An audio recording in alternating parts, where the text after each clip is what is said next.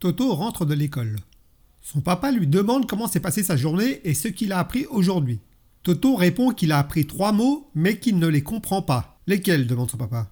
Camarade, gouvernement et avenir. Le papa, pour aider Toto à comprendre, préfère lui donner des exemples. Par exemple, camarade, c'est toi et moi. L'avenir, c'est ton petit frère dans son berceau. Et le gouvernement, on va dire que c'est maman, puisqu'elle gère toute la maison et s'occupe de nous. Tu as compris? Je crois que oui, répond Toto. Pendant la nuit, Toto est réveillé par les pleurs de son petit frère. Voyant que ses parents dorment, il se lève pour aller voir le bébé et s'aperçoit qu'il pleure car sa couche est pleine.